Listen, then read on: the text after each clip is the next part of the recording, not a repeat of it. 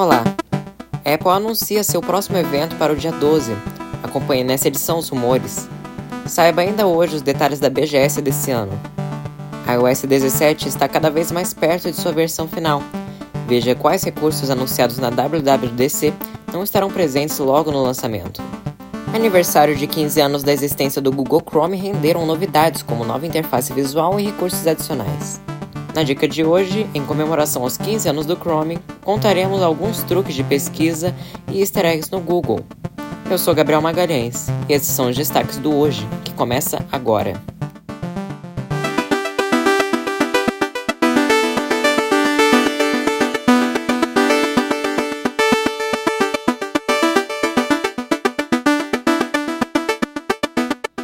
O Apple Event do dia 12 de setembro ocorrerá ao vivo no canal do YouTube da Apple às 14 horas pelo horário de Brasília. Para o evento, são esperadas novas versões de iPhones, os supostos iPhones 15, a próxima geração dos Apple Watches, a linha Apple Watch Series 9 e talvez uma nova versão do Apple Watch Ultra, e melhorias em software em relação aos AirPods. Para usuários de iPhone, o evento pode ser reproduzido também em áudio pelo Apple Podcasts nós, da equipe do Tech Hoje, produziremos em seguida um breve resumo dos anúncios ditos na live. Já lembrando, não se esqueça de se inscrever no nosso canal no YouTube e de nos seguir nas plataformas de áudio para não perder as novidades. Para quem não sabe, o Brasil Game Show é um evento de videogames ocorrido pela primeira vez em 2009, em Niterói, com o nome Rio Game Show.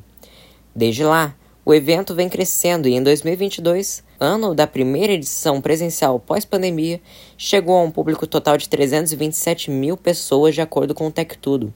Para esse ano, de acordo com o site oficial do evento, ele terá cerca de 400 estandes, mais de 3 mil influenciadores, campeonatos de esportes, áreas temáticas, centenas de lançamentos, atrações e muito mais. Neste evento também já temos algumas empresas patrocinadoras já confirmadas. Entre elas estão a PlayStation, Twitch, Nintendo, Capcom, LG, Nvidia, Intel, Asus, Logitech, Dell, Lenovo, entre outras. As atrações ocorrerão na cidade de São Paulo, no Expo Center Norte, das 13 às 21 pelo horário de Brasília. A tabela de preços dos ingressos está disponível no link da descrição que leva a matéria completa no nosso blog. Falta pouquíssimo tempo para o iOS 17 ser disponibilizado para o público em geral. E os testadores de versões beta do sistema já adiantaram que alguns recursos prometidos para o sistema ainda não estão presentes nas versões disponibilizadas até o momento. No site da Apple temos uma lista de recursos anunciados que não estarão presentes logo no lançamento. Os principais são o novo aplicativo Journal, na tradução diário, a conclusão de transferências via AirDrop por Wi-Fi e o recurso de playlists colaborativas no Apple Music. Vale lembrar também que os iPhones que receberam o iOS 16, que não receberam o iOS 17, são os da linha 8 e o iPhone 10 em específico.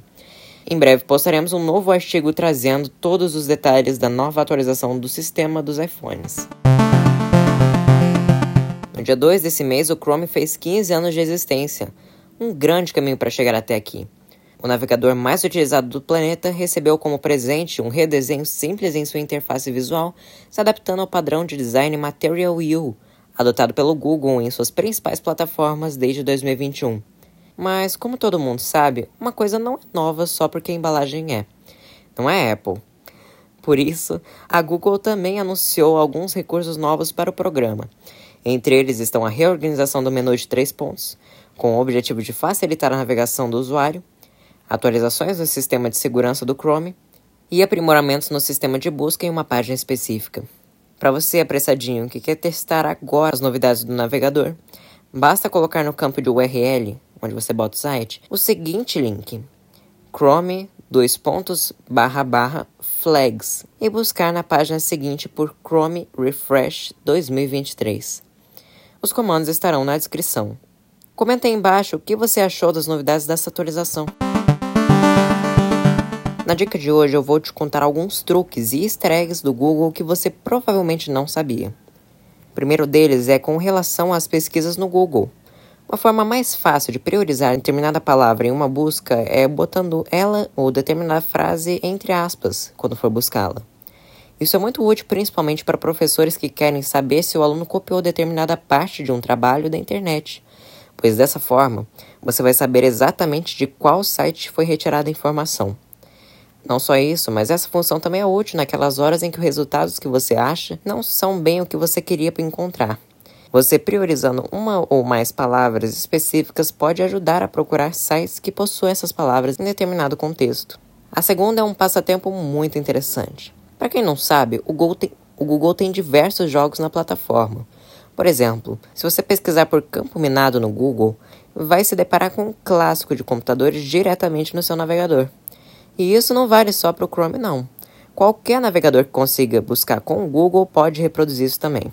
Se você descer um pouco a tela na pesquisa, vai se deparar também com uma lista de jogos como esse, disponibilizados pelo próprio Google, como Tic Tac Toy, o famoso Jogo da Velha, Paciência, outro clássico, Snake, o Joguinho da Cobrinha e muito mais.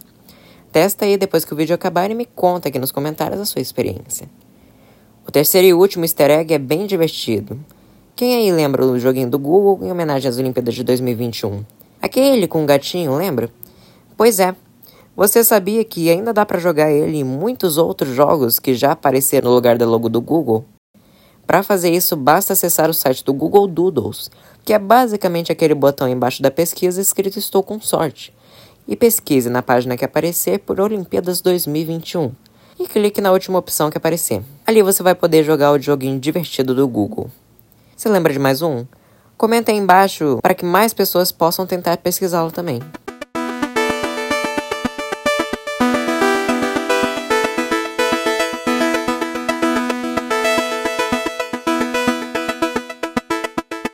O TH aposentou nessa semana seu antigo site para dar vida ao nosso novo blog no Blogger. Acesse-o no primeiro link da descrição. Esse foi o Hoje, o noticiário mensal do podcast Tecnologia Hoje que ocorre aos segundos sábados do mês. Se gostou, deixe seu like no YouTube e curta o episódio nas plataformas de áudio. Não se esqueça de compartilhar essa edição com seus amigos e familiares. Nos siga no Instagram, nos threads e comente aqui embaixo o que você achou dos destaques desse mês. Até a próxima!